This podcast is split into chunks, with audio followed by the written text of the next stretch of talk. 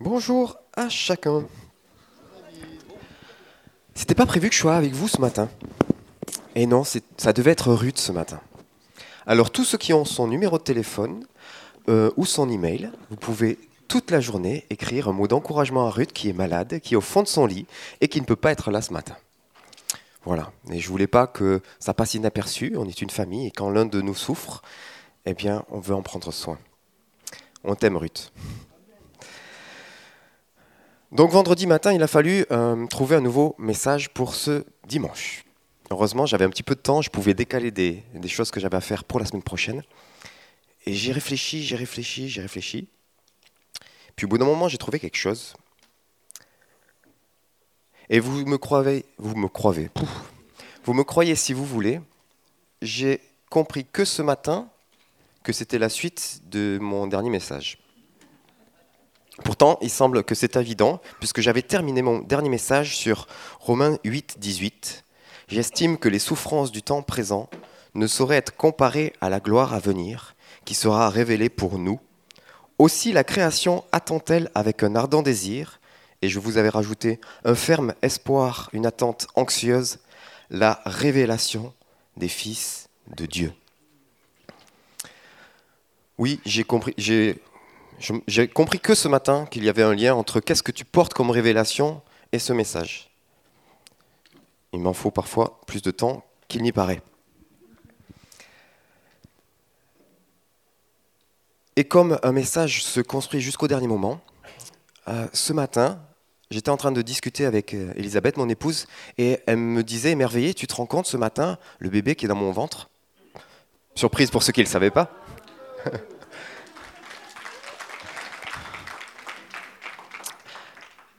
eh bien, il voit quand il fait jour et quand il fait nuit. Euh, c'est merveilleux quand même, il est dans le ventre, mais pourtant, il voit. Je dis, ben oui, c'est normal, les photons, ça traverse et tout. Et tout d'un coup, en, disant ça, je me rappelle une vidéo que j'ai vue hier. Hier, j'ai vu une vidéo, c'est le genre de vidéo que je pourrais revoir dans un mois et revoir dans trois mois. C'est une vidéo que je trouve merveilleuse. C'est un monsieur d'un certain âge, il doit être grand-père déjà.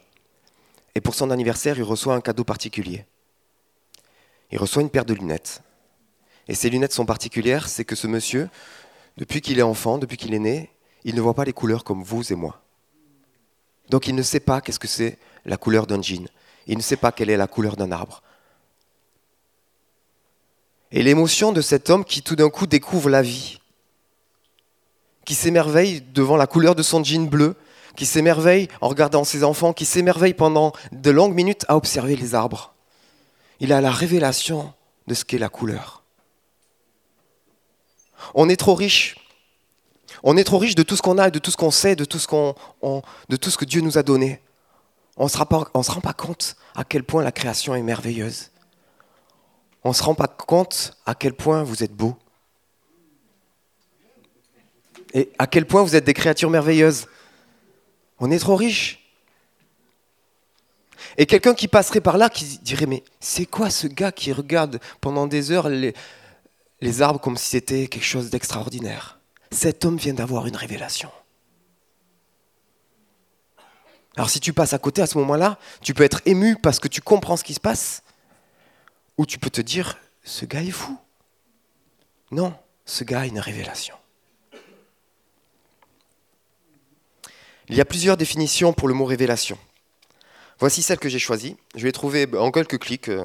C'est la version Larousse, qui dit entre autres une révélation, c'est une prise de conscience ou une expérience soudaine d'une réalité qui laisse une trace durable. Tu n'es plus le même avant et après une révélation. Une révélation, ce n'est pas quelque chose que tu sais, c'est quelque chose que tu vis.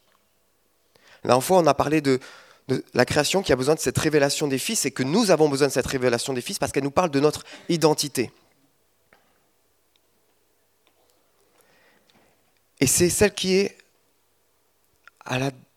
au début de notre histoire et de notre appel ici sur cette terre.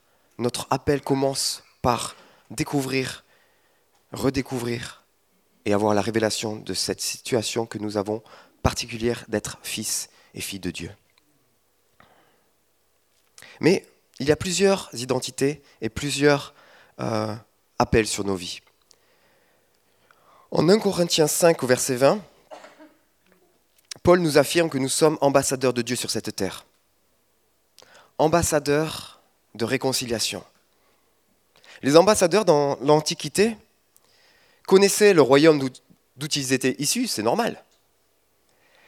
Et ils viennent, remplis de leur culture, porter la vision de leur roi, le roi qu'ils connaissent personnellement, puisque c'est lui qui personnellement les a choisis et les a envoyés. Il les connaît personnellement, il a une relation de confiance avec eux et il les envoie. Et cet ambassadeur, il porte les nouvelles et les projets de son roi. Si un ambassadeur arrive dans la cour d'un autre roi ou empereur, quelles sont les nouvelles de ton royaume? Qu'est-ce qui se passe aujourd'hui? Décris-moi ton royaume.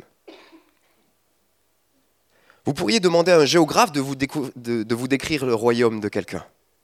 Mais ce n'est pas la même chose de demander à un géographe qui connaît par le savoir la géographie d'un pays et demander à un ambassadeur qui vous parle de la géographie de son royaume. Parce que lui, il le connaît dans ses entrailles, il, les a traversées, il les maîtrise.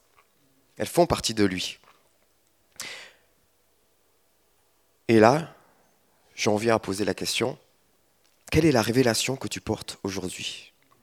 En tant que fils ou fille de Dieu, quelle est la part que Dieu a mise sur ta vie et qu'il a mise sur ton cœur pour aujourd'hui? Une révélation, ce n'est pas une nouvelle invention.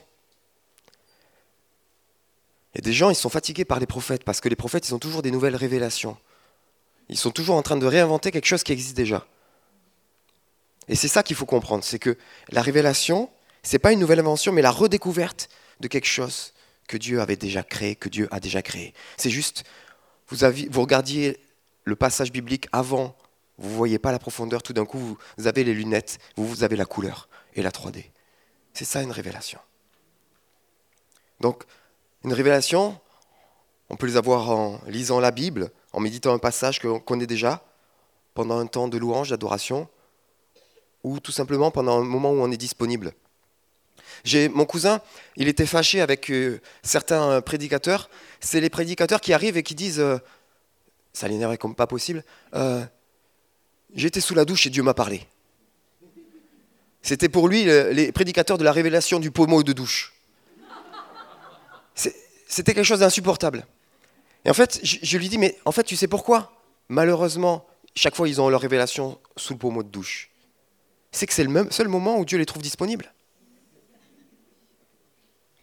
Si le seul moment où tu es disponible, c'est sous ton pommeau de douche, c'est à cet endroit-là qu'il va essayer de venir te rencontrer. Je vous rassure, vous n'aurez pas mes révélations sous le pommeau de douche, pour la simple et bonne raison que sous le pommeau de douche, j'écoute des blagues, donc je ne suis pas disponible à ça. Je me détends pour être pleinement disponible à ma famille en suivant. Mais c'est gênant.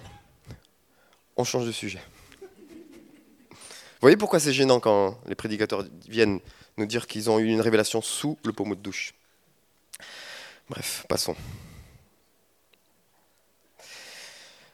Donc nous pouvons avoir ces révélations dans ces temps particuliers, en lisant la parole, en méditant un passage qu'on connaît déjà, pendant un temps de louange ou d'adoration. Qui est concerné par ces révélations? On est dans un réseau d'églises qui affirme que les cinq ministères sont toujours d'actualité que ces ministères ne sont pas l'apanage de quelques-uns, mais que tous les disciples doivent grandir selon l'identité et les dons qui leur ont été donnés, au bénéfice et au service de tous, dans l'Église comme dans la société. D'après cette compréhension, les ministères ne sont pas des titres ou des fonctions, mais des identités.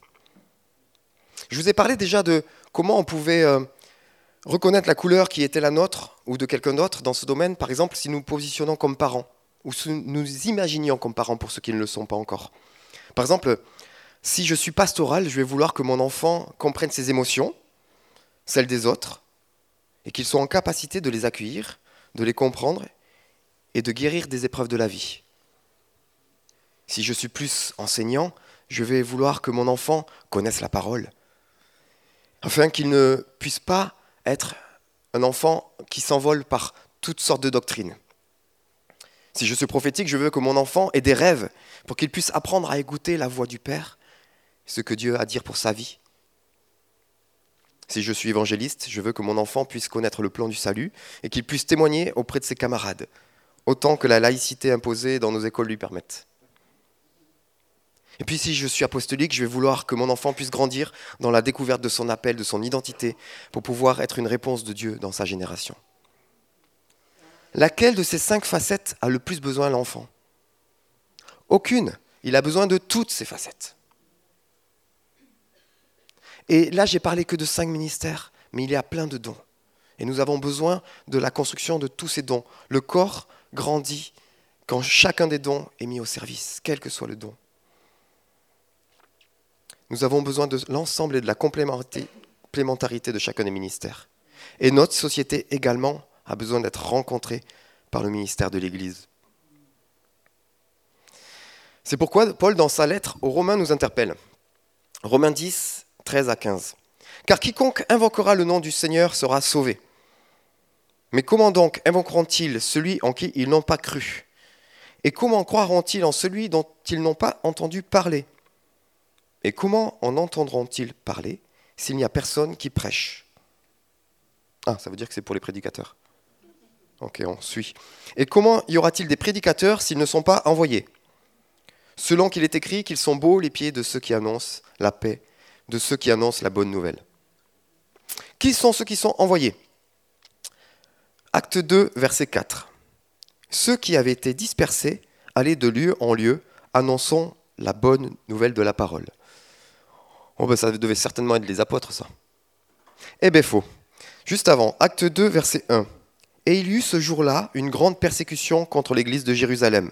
Et tous, excepté les apôtres, se dispersèrent dans les contrées de la Judée et de la Samarie. Qui sont ceux qui portent la bonne nouvelle? Ceux qui sont envoyés. Qui sont ceux qui sont envoyés? Tous.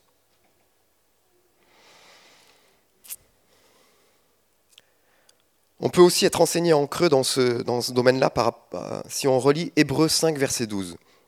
C'est un reproche que fait euh, Paul, mais en même temps, il dit quelque chose de fort derrière.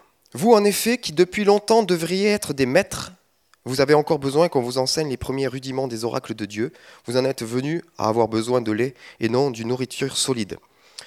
Je vous rassure, ce n'est pas mon message pour vous ce matin. Vous n'en êtes pas à cette étape-là et je m'en réjouis pour vous. Je voudrais juste vous interpeller. Déjà, c'est un passage frustrant parce que c'est dans le déroulé de Paul sur le moment où il vient de dire des choses sur Melchisedec. Et il dit euh, J'aurais pas encore de choses à vous dire, mais c'est devenu trop compliqué pour eux. Mais sortons de ce contexte difficile et revenons à ce qu'a déclaré Paul. Vous, en effet, qui depuis longtemps devriez être des maîtres. Maître, c'est didascalos. C'est professeur, chargé d'instruire les autres. Quand vous devenez fils et filles de Dieu, vous devenez des didascalos. Vous êtes des maîtres chargés d'enseignement et vous êtes envoyé pour cet enseignement. Et il y a beaucoup plus de manières d'enseigner que vous n'imaginez. Il y en a même qu'on a fait ce matin. Vous avez vous êtes rendu compte qu'on s'est déjà enseigné ce matin? Éphésiens 5, verset 19. Entretenez-vous par des psaumes, par des hymnes, par des cantiques spirituels, chantant et célébrant de tout votre cœur les louanges du Seigneur. Entretenez-vous, l'aléo, adressé, parler, dire, proférer, annoncer, prêcher, enseigner. Il est ainsi tout naturel que nous recevions des révélations au cœur de la louange.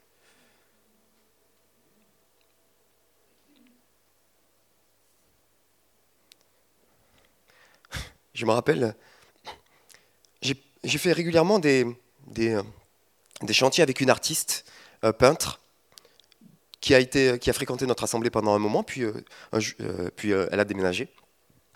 C'est une artiste peintre qui est capable de faire des, choses magnifiques. Dieu lui a donné des talents incroyables. c'est Sandrine Vestris, pour ceux qui la connaissent.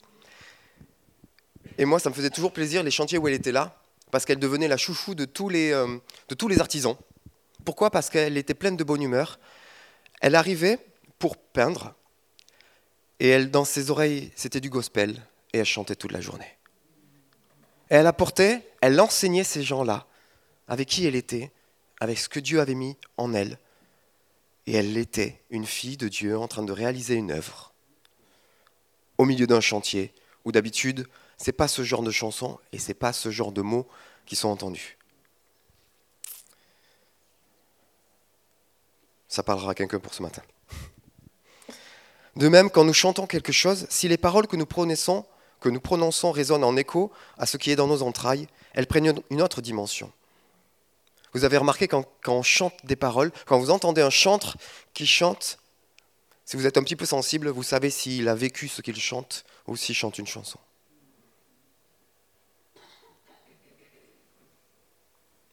Je ne vais pas plus loin. Je garde ça pour euh, l'équipe Lève, on pourra en reparler. Tout le monde peut chanter les attributs de Dieu, mais ça n'a pas la même dimension si vous avez connu cette facette de Dieu ou pas. Je suis enfant de Dieu, ça ne résonne pas pareil si vous avez effectivement fait cette rencontre avec le Père ou si pour vous c'est encore un concept. Dans Ézéchiel 3 et Apocalypse 10, qu'on ne va pas prendre, on peut voir comment Dieu demande à ceux qui reçoivent des rouleaux, qui représentent en fait des révélations, il leur demande de les manger. Manger et digérer demande du temps. Du temps pour assimiler, du temps pour que cette parole descende dans nos entrailles. Du temps pour que, par le biais de la digestion, cette parole qui nous était extérieure fasse désormais totalement partie de qui nous sommes. Vous savez que la façon dont vous vous alimentez a un impact sur qui vous êtes Chez les abeilles, à la naissance, les larves sont toutes identiques. Désolé pour ceux qui ont déjà entendu cette anecdote. C'est pas grave. Ce stade dure 5 à 6 jours. Et pendant ce temps, les futures ouvrières vont recevoir comme alimentation de la gelée royale durant 3 jours, puis un mélange de miel et de pollen. La future reine, elle, va être nourrie de gelée royale durant tout le stade larvaire et continuera à s'alimenter de cette gelée royale pour le reste de sa vie. Ce qui fait la différence entre une reine et une simple ouvrière, c'est le temps pendant lequel elle a été alimentée de gelée royale. Quelle est ta gelée royale? Est-ce que tu vas t'alimenter de cette gelée royale au début de ta conversion, au début de ta vie chrétienne, ou est-ce que tu vas t'alimenter de Christ au fur et à mesure de ta vie? Est-ce que tu te nourris de Christ ou est-ce que tu te nourris de ce que le monde a à t'offrir? Luc 6, verset 45, car c'est de l'abondance du cœur que la bouche parle.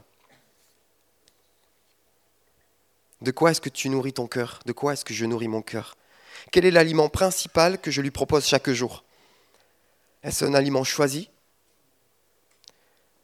Est-ce que c'est un aliment subi? Est-ce que je me laisse porter par les flots ambiants? Par les mauvaises nouvelles, des informations continues Par ce qui se raconte sur les réseaux dits sociaux Par les discussions anodines et les potins qui circulent autour de nous De quoi est-ce que je m'alimente Christ a les paroles de la vie. Christ est notre gelée royale. Mais est-ce que mon alimentation, elle est directe ou seulement au travers des autres? Est-ce que je vais directement à la source de cette parole de vie ou est-ce que je me contente de ce qui infuse dans nos cultures chrétiennes, dans les messages que je peux entendre, dans les chants qui ont pu être composés? Un jour, alors que je m'étais donné pour tâche de composer un chant, euh, me vient un refrain qui me semblait bien. J'étais content de moi. Et lorsque Dieu me dit, mais c'est pas mal, mais est-ce que ça parle vraiment de moi? Est-ce que tu peux trouver cette notion dans ma parole? Je pouvais citer un chant d'un autre compositeur chrétien qui avait utilisé ce terme-là, mais j'étais incapable de le trouver dans la parole. Ce fut une leçon cuisante pour moi. Si je voulais sérieusement pouvoir composer des chants pour Dieu, il n'allait pas falloir que je me contente d'une infusion de sa parole, mais que j'aille me plonger régulièrement à la source. Et si ce qu'on chante nous enseigne, vous comprenez l'importance que ce que l'on chante soit issu vraiment de la parole. La, révélation te transforme. Tu n'es plus le même et ton impact sur ton environnement change. Tu deviens porteur de cette révélation et tu peux devenir contagieux. Mais il n'y a pas que des révélations que l'on doit porter pour la société. Il y en a aussi parfois que l'on doit porter pour l'Église. Est-ce qu'il vous est déjà arrivé d'avoir une révélation, mais au moment de vouloir en parler aux autres, dans l'Église ou avec d'autres chrétiens que vous connaissez, vous avez l'impression de ne pas être compris ou pas être comprise? Ou bien vous avez ce sentiment que les mots que vous dites ne font pas réagir vos interlocuteurs comme vous le pensiez? Ils n'ont pas la même puissance que vous avez vous-même ressenti. Les mots qui sortent de votre bouche font tressaillir votre cœur, alors que de son côté, le visage de votre interlocuteur reste au minimum impassible, au pire exprime des sentiments quelque peu différents, voire opposés aux vôtres. Avoir une révélation, c'est comme tomber amoureux. Ce n'est pas quelque chose que vous avez choisi. Ça vous est arrivé comme ça, au détour d'un verset ou à n'importe quel autre moment. Vous ne l'avez pas choisi. Cependant, vous pouvez euh, chercher les bonnes conditions. De la même façon qu'il y a plus de chances que votre cœur chavire au contact d'une autre personne quand vous êtes au milieu d'autres personnes, plutôt que si vous restez seul dans votre appartement. De la même façon, il vous faudra vous mettre au contact régulier de la parole de Dieu, écrite comme vivante, pour recevoir, entre guillemets, une révélation. Restons donc sur cet exemple d'être amoureux. Si vous allez voir quelqu'un pour lui parler de ses sentiments, euh, bah, ceux qui actuellement sont aussi amoureux euh, vont accueillir les sentiments que vous vivez. Et ils vont en comprendre la nature, pas forcément l'objet, parce que si les choses sont bien faites, en général, ils ne sont pas amoureux de la même personne que vous. Et ils sont heureux de partager leurs propres impressions avec vous. Mais la grande majorité des gens que vous rencontrez ne sont pas actuellement amoureux, qui est une phase particulière de l'amour. Alors, euh, leur avis sur ce que vous exprimez vont dépendre euh, et vont se concentrer sur l'objet de votre amour. Soit ils penseront que cette potentielle relation est une bonne chose, et ils seront heureux pour vous, et vous le diront, soit ils seront surpris, ou auront des doutes, et viendront doucher vos sentiments euh, par quelques paroles très glaciales. Certains même ne croient pas en l'amour, soit parce qu'ils ne l'ont jamais vécu, soit parce qu'ils ont vécu trop de frustration et de déception. C'est la même chose pour une révélation. Vous venez de toucher un peu de profondeur sur un sujet. Plus que ça, vous venez d'être touché par cette profondeur. Comment pouvoir l'exprimer et l'expliquer à quelqu'un? Comment peut-on transmettre aux autres cette chose qu'on ne sait même pas encore décrire Alors si vos amis sont des chercheurs de la parole de Dieu, ils sont comme ces amoureux. L'objet de votre amour est le même. Alors il est possible qu'ils puissent comprendre en partie ce que vous vivez, ou même qu'ils aient déjà eu ses propres révélations, et que vous puissiez échanger vos révélations. Proverbe 25, verset 2, La gloire de Dieu, c'est de cacher les choses la gloire des rois, c'est de sonder les choses. Vous êtes des rois, vous vous alimentez de gelée royale. Et pour les autres, ceux qui ne sont pas forcément des chercheurs de la parole, même cause, même résultat. Ceux qui trouvent que vous leur parlez d'un sujet important, faisant partie de leur propre compréhension de la parole, vous accueilleront avec bienveillance. Ceux qui, au contraire, perçoivent votre soi-disant révélation comme à la contresens de ce qu'ils ont compris ou appris, freineront des quatre fers et chercheront à vous dissuader de continuer dans ce sens. Et bien entendu, ceux, et ils existent encore, qui estiment que l'on ne peut pas recevoir de révélation, que tout est bien clair et compréhensible par notre intelligence seulement, au mieux balayeront cette idée saugrenue d'un revers de main, au pire vous diront anathème et hérétique. Alors que faire? Rester uniquement entre amoureux? Non. Nous devons passer de la révélation à la transmission. Et ça demande un processus, ça demande du temps, ça demande un peu de travail, mais c'est à la portée de tous.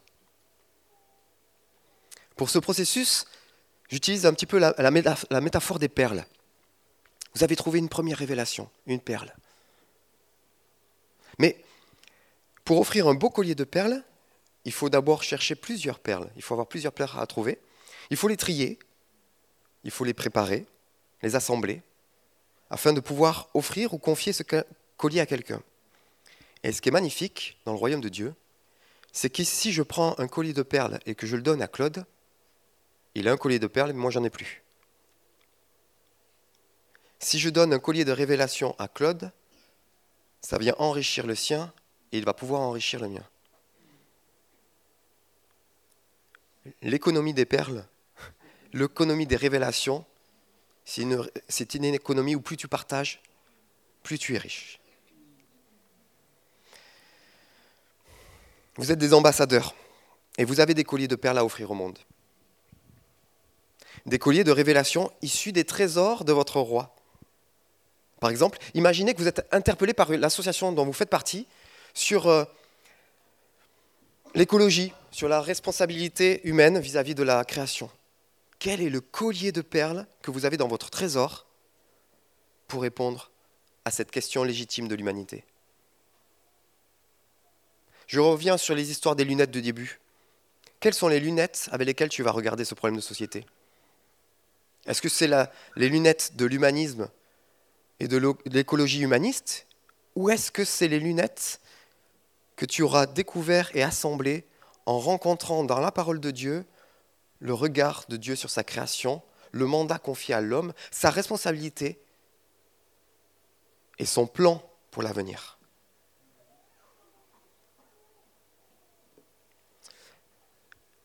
Les perles ne sont pas faites pour rester seules, je vous l'ai dit.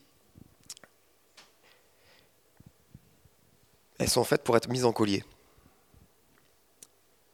Avant de faire un collier avec une perle, il va falloir euh, la nettoyer, la polir, percer un trou, passer le fil. Pareil pour les révélations. Il va falloir enlever les impuretés et les associer à d'autres. Si je regarde le sujet de l'environnement et de l'écologie, qui touche en réalité deux sujets. Il y a celui de la création et le mandat que Dieu a placé en, en l'homme. Le plan de Dieu pour sa création, son plan de rédemption à notre place et notre place dans celui-ci. Il y a des perles à ce sujet, vous allez les trouver dans la Genèse, il y en a dans l'Apocalypse, il y en a dans d'autres passages. Toute une série de perles qu'il va falloir assembler pour avoir un positionnement d'ambassadeur qui connaît les lois, les règles, et dont la première qui est celle de la grâce, les lois et les règles du royaume dont il vient et qu'il représente. Et sur ce sujet comme sur d'autres, ce n'est pas la révélation de la parole qui dirige nos actions et nos positions. Parce que si ce n'est pas la parole. Je reprends, je me suis, j'ai fourché, je reprends. Et sur ce sujet comme sur d'autres, si ce n'est pas la révélation de la parole qui dirige nos actions et nos actes, ça sera n'importe quoi d'autre. Un homme avait, a dit un jour, ne pas croire en Dieu, c'est pas croire en rien, c'est croire en n'importe quoi. Ne pas connaître la vision de Dieu sur un sujet, c'est pas ne pas avoir de vision, c'est risquer d'avoir n'importe quelle vision. Et même parfois, on a juste pris une perle et on voudrait en faire un collier. Vous savez, avec cette assemblée, on est engagé dans les œuvres sociales dans, la cité et on est en lien avec d'autres qui sont aussi engagés dans la cité.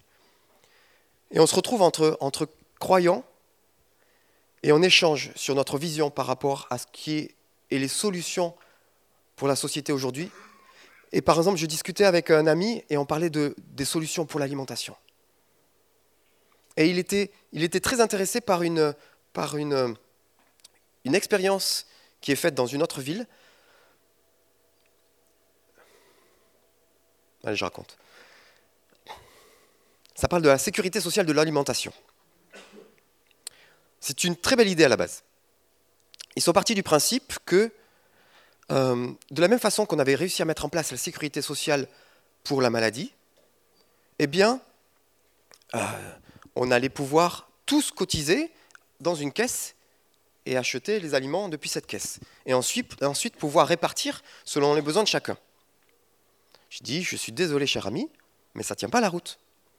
Parce que dans la société, quand on est malade, c'est un risque. Donc, si on cotise tous à la même caisse, on cotise tous en espérant ne pas avoir besoin d'être servi dans la caisse. Mais demain, si je suis malade, je suis bien heureux que tout le monde ait cotisé pour que je puisse être pris en charge. Donc on mutualise un risque, et c'est parfait. Mais dans le cadre de manger, vous comme moi avons besoin entre 6 000 et 8 000 calories par jour. Donc nous ne mutualisons pas un risque. C'est trop? C'est trop? Bon, ben, ceux qui savent, savent combien on a besoin. Mais on a tous besoin, à peu près pareil. Ah oui, c'est beaucoup alors, 2005. Ok. Un peu plus pour certains. Ouais? Un peu plus pour certains. Très bien. C'était peut-être ceux pour les sportifs de haut niveau que j'ai retenu. Ça doit être ça. Passons. On a à peu près tous besoin, on a à peu près les mêmes besoins. Et donc, si on met tous, si on cotise tous et qu'on a tous les mêmes besoins, ça ne marche pas. Surtout si on n'a pas tous le même budget à la base. Parce que c'est ça l'idée, c'est de pouvoir se cotiser pour que ceux qui euh, n'ont pas puissent avoir. Et là, il y a un passage dans la, Bible où tous se retrouvaient et tout, ils avaient tous mis en commun. Et personne ne manquait de rien. Je dis oui, mais là, ta perle, elle est toute seule. Donc, dans le cadre d'une communauté choisie, donc dans le cadre d'une communauté chrétienne, désolé pour vous, c'est pas vous qui choisissez qui est dedans, c'est Dieu qui a choisi. Mais dans le cadre d'une communauté, ça fonctionne parce que c'est ça pareil dans une famille. Mais dans le cadre de la France entière ou d'une région entière, ben le prorata entre les riches et les pauvres fait qu'il faudrait qu'un riche puisse mettre 10 000 pour qu'il y ait tant de pauvres qui puissent mettre rien. Donc le projet ne fonctionnera pas. Je dis, mais par contre, toi, avec ta structure, tu es beaucoup plus dans, ce que Dieu attend de, de, nous, dans le domaine du social et des pauvres, parce que quel est le premier commandement par rapport à ça dans le Lévitique, par rapport aux pauvres? Qu'est-ce qu'on doit faire? On doit laisser le bord de nos champs sans les récolter pour que ceux qui n'ont pas de champs puissent venir ramasser leur propre nourriture. La vision du royaume de Dieu, c'est moi qui ai, je vais penser à ceux qui n'ont pas pour qu'eux puissent venir. Je leur rends leur dignité, je leur donne leur dignité. Je leur permets d'accéder à l'inaccessible pour eux. Ça, c'est la vision du royaume de Dieu. Donc chaque fois que nous redonnons de la dignité à, une personne, chaque fois que nous lui redonnons une puissance, la puissance de se nourrir, la capacité de se nourrir en autonomie, nous participons au royaume de Dieu. Mais si je viens faire de l'assistanat à tous, c'est une bonne intention, mais on est en dehors du plan. C'est pour ça que nous avons besoin de comprendre l'entièreté de ce que Dieu a dit sur un sujet. J'ai parlé des œuvres sociales, mais c'est la même chose dans la santé. Qu'est-ce que dit la parole sur la santé? Sur l'enseignement, la politique, les entreprises, les finances À chacun d'entre nous, quel est notre rôle? Qu'est-ce que Dieu nous demande de faire? Le monde a ses idées, le monde a ses projets, mais nous sommes ambassadeurs d'une autre culture, de notre royaume. Quelle est la révélation que Dieu t'a donnée à porter dans cette saison?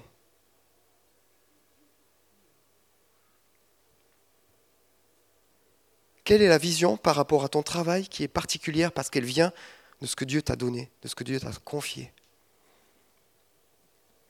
Est-ce que nous allons juste travailler parce que c'est ce qu'il faut pour payer les factures, et c'est juste et c'est légitime.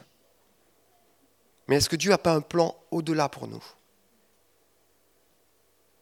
Est-ce qu'au-delà de notre implication dans le club du troisième âge de notre quartier, est-ce que c'est juste une activité ou est-ce que Dieu a un plan pour moi dans ce lieu? Est-ce que dans la petite mamie qu'il m'a confiée, qui m'a mis à cœur et que je vais voir régulièrement parce que sinon personne ne va voir, est-ce que je suis juste en train de m'occuper d'une personne ou est-ce que je suis en train de réaliser le plan de Dieu pour ma vie? Quelles sont les lunettes que je porte? Quelle est la révélation que je porte de la part du Père pour les endroits où il m'a envoyé? Et est-ce qu'il me demande juste de porter dans ma vie, dans mon entourage, quel est mon champ Quel est mon champ de lentilles Le champ de lentilles, vous savez, ça fait référence à, ce soldat qui, qui, fuyait devant les Philistins, qui a vu un champ de lentilles et qui s'est posté devant et alors qu'ils fuyaient et qu'ils étaient en train de perdre, à partir de ce moment-là, il est devenu plus fort parce qu'il protégeait quelque chose qui lui avait été confié. Quel est le champ de que Dieu t'a confié? Dans ton foyer, dans ta famille, dans ton quartier, dans les lieux où il te place. Est-ce que tu es là juste pour passer le temps ou est-ce que tu es là pour être ambassadeur à cet endroit-là?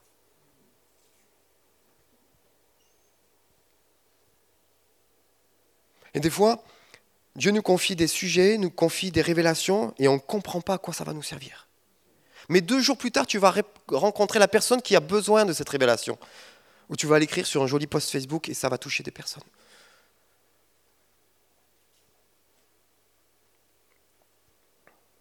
Accueillons les révélations. Mais pour accueillir les révélations, il faut qu'on puisse se présenter dans des lieux où on puisse rencontrer cette révélation. Faut qu'on soit présent, que Dieu ne soit pas obligé de nous poursuivre jusqu'à sous notre pommeau de douche.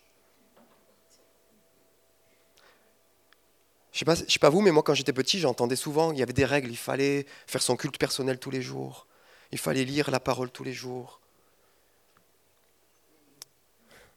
On s'était trompé de but. Le but n'était pas d'avoir un culte personnel chaque jour. Le but, c'était la personne qu'on allait rencontrer pendant ce temps. Le but n'était pas de lire la parole tous les jours. Le but, c'était d'être en contact avec la parole vivante, que je peux trouver aussi au travers de la parole. L'objectif n'est pas le temps que je vais passer, l'objectif c'est qui je vais rencontrer.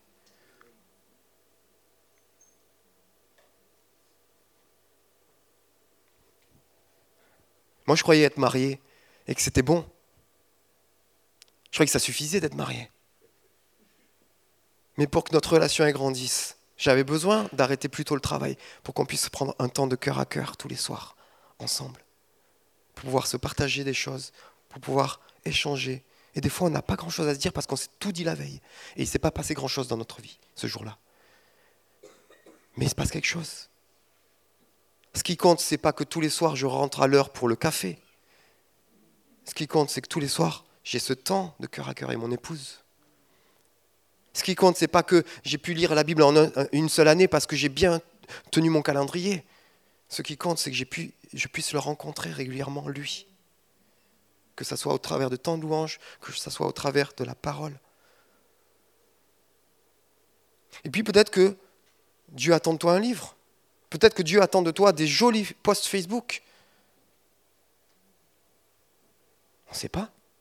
Peut-être que Dieu attend de toi que tu rencontres d'autres personne qui fabrique des colliers. Et puis il y en a au milieu de, vous, je sais, qui vont me dire, oui, mais moi j'ai trop de révélations, je ne sais pas quoi en faire, j'ai trop de paroles, je ne sais pas quoi en faire. Bon, on a une formation pour ça. Peut-être qu'on va la relancer. Ceux qui sont intéressés par ça, ceux qui ont ce problème-là, euh, venez me voir ou contactez-moi par message et on va voir ce qu'on peut faire pour vous.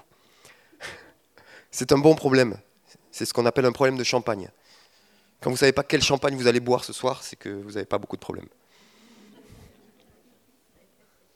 Moi, je voudrais qu'on ait tous des problèmes de champagne, qu'on ait tellement de révélations de la part de notre Père, qu'on ne sache plus par où commencer, et puis qu'on puisse apprendre à prendre une perle après l'autre, à les organiser, à les ranger par couleur, à les ranger par forme, apprendre à tisser ça, et apprendre à transmettre tout ce que Dieu a en réserve pour cette société, pour, pour qu'on puisse être ses ambassadeurs pleins en entier. Alors pardon Père parce que je passe pas assez de temps. Pardon Seigneur parce que je passe pas assez de temps avec toi. J'aimerais passer plus de temps, j'aimerais avoir plus de révélations. Et je vais devoir changer mon emploi du temps pour avoir plus de toi dans mon emploi du temps plus de toi dans, mon emploi du temps, pour que je sois transformé, pour que, que j'ai la révélation de qui je suis en toi, pour que je puisse porter les révélations qui sont associées à l'identité que tu as mis dans ma vie. Que le jour où je quitterai ce monde pour te retrouver, je puisse quitter ce monde libre de tout ce que tu m'avais confié, en ayant semé largement en ayant été qui tu voulais que je sois en l'endroit où tu m'as placé, quel que soit le champ de lentilles que tu m'as confié.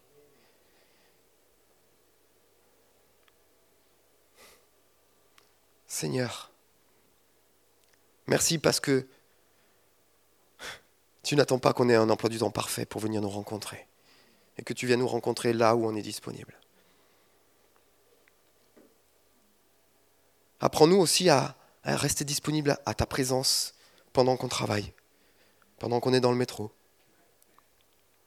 pendant qu'on est en discussion avec les autres.